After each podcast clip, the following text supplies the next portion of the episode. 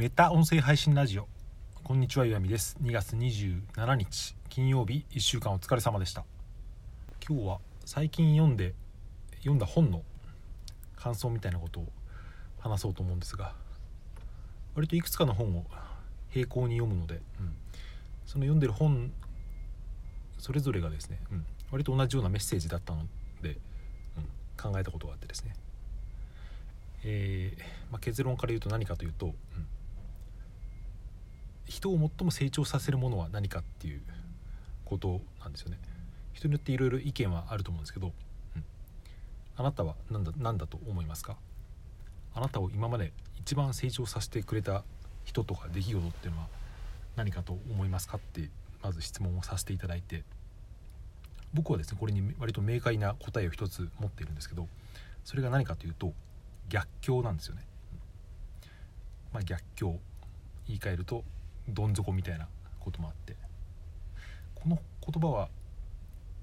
どの本で読んだのかちょっと覚えてないし調べても出てこないですけど僕の好きな言葉にですねこういうのがあって。人生の宝物はどん底に落ちているってですね。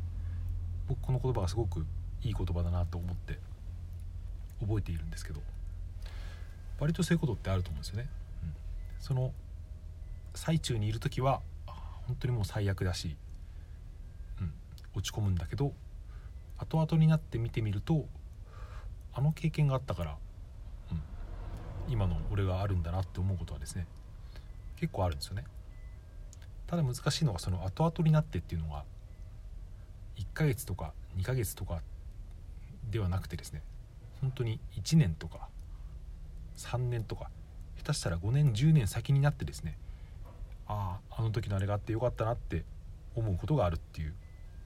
ことなので結構これは難しいところでなんですけど、まあ、これと結構同じような話を割と1年ぐらい前の音声配信でやってたんでそれのリンクも貼っておこうかなと思うんですが、うん、もしかしたらそっちの方が僕の生々しい原体験が出ているかもしれないって自分で聞き返してみて思ったんですけどあと同じような内容をノートにもって書いていたんでそのリンクも一応貼っておきます、えー、それで最近読んだ本の話なんですけど一つはですねあのカフカっていう作家が有名な作家がいると思うんですけどそれのなんか日記とかをですね集めて、えー、編纂したですね確かタイトルがですね「絶望名人カフカの人生論」みたいな確かそんな本でですねこれすごく面白かったんですよね、うん、余裕があったらこのリンクも後で貼っておくんでよかったら、えー、調べてみてください。カフカってあの変身とか審判とか城とか有名で、まあ、僕もまともに読んだのはもしかしたら変身だけかもしれないですけどちょっとこの本を読んで他の作品も読み返してみたくなりました。それでその絶望名人カフカの人生論の内容っていうのは、うん、そのカフカが今まで書き残した断片で割とそのカフカって生きてる時にほとんど芽が出なくてですね。なんか死後は全部自分の原稿は燃やしてくれって言ってたぐらいの人であんまり残っていない原稿もとかもあるんですけどその中にま日記とかですねなんか父親に宛てた手紙がですねなんか本当に本1冊ぐらいになるなんか何十ページというですね父へ、えー、なんか恨み事を連ねた手紙があるらしくてですね、まあ、そういう中からいろいろ抜粋してそれぞれ解説というかエピソードを付け加えていくみたいですね。うん、あの何が面白いってですねカフカはすごくめっちゃネガティブなんですよ。笑えるほどネガティブっていう僕は思ったんですけど一つ、えー、面白いエピソードというか覚えているのがステッキに書いてある言葉っていうことですね、えー、もっと昔の作家でバルザックっていうバルザックなのかな？作家がですねまあ、偉人と呼ばれる人ですけどその人のステッキにはですねこういう言葉が書いてあったということでそれが、えー「僕はあらゆる困難を打ち砕く」っていうふうにステッキに書いていたそうなんですよねバルザックさんは。これかっこいいですよね。それでカフカのステッキには何て書いてあったかというと「あらゆる困難が僕を打ち砕く」っていうですね、うんまあ、本当にそれが書いてあったのかどうかは謎ですけど、まあ、僕はこれはちょっとシャレの一部だと思うんですけど、まあ、でもそれぐらいネガティブな人でですね本当に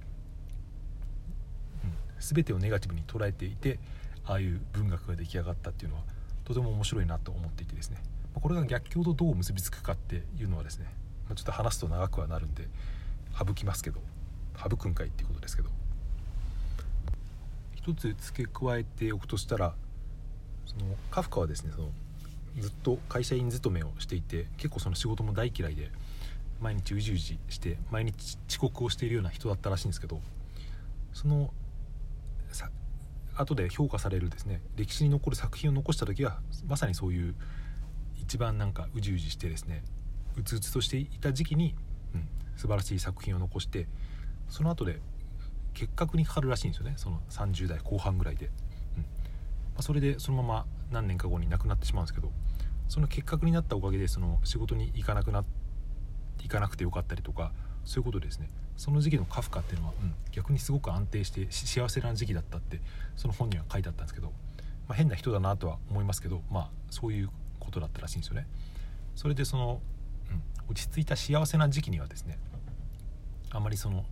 書き物というか文章を書いていなかったっていうですね創作意欲が湧かなかったっていう多分これは病気というよりも、うん、本当に満ち足りていると人は、えー、何も生み出せなくなるっていうそういうことかと思ってですね、強引にまとめてしまいますけど、うん、人は割とですねそういう、うん、その渦中にいる時はどん底で、うん、嫌な思いをしている時でもですね後々になってみるとそういう時に考えたこととか残したものの方がですね後になると、えー、まあいいものが残せていたりするっていうことですね。誰の人生にもあるんじゃないかと思ったというそんな話でした。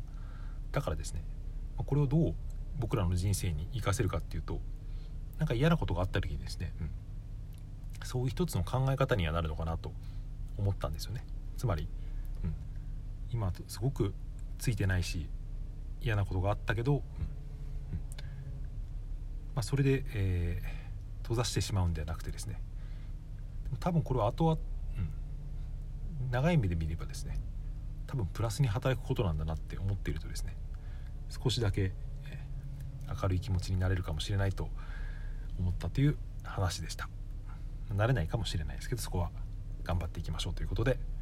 今日は終わりにしたいと思います。もう一つの本の話はですねちょっと、えー、時間がなくなってしまったのでまた今度話してみたいと思います。はいそんな感じで今日は終わりにします。最後までお聴きいただいてありがとうございました。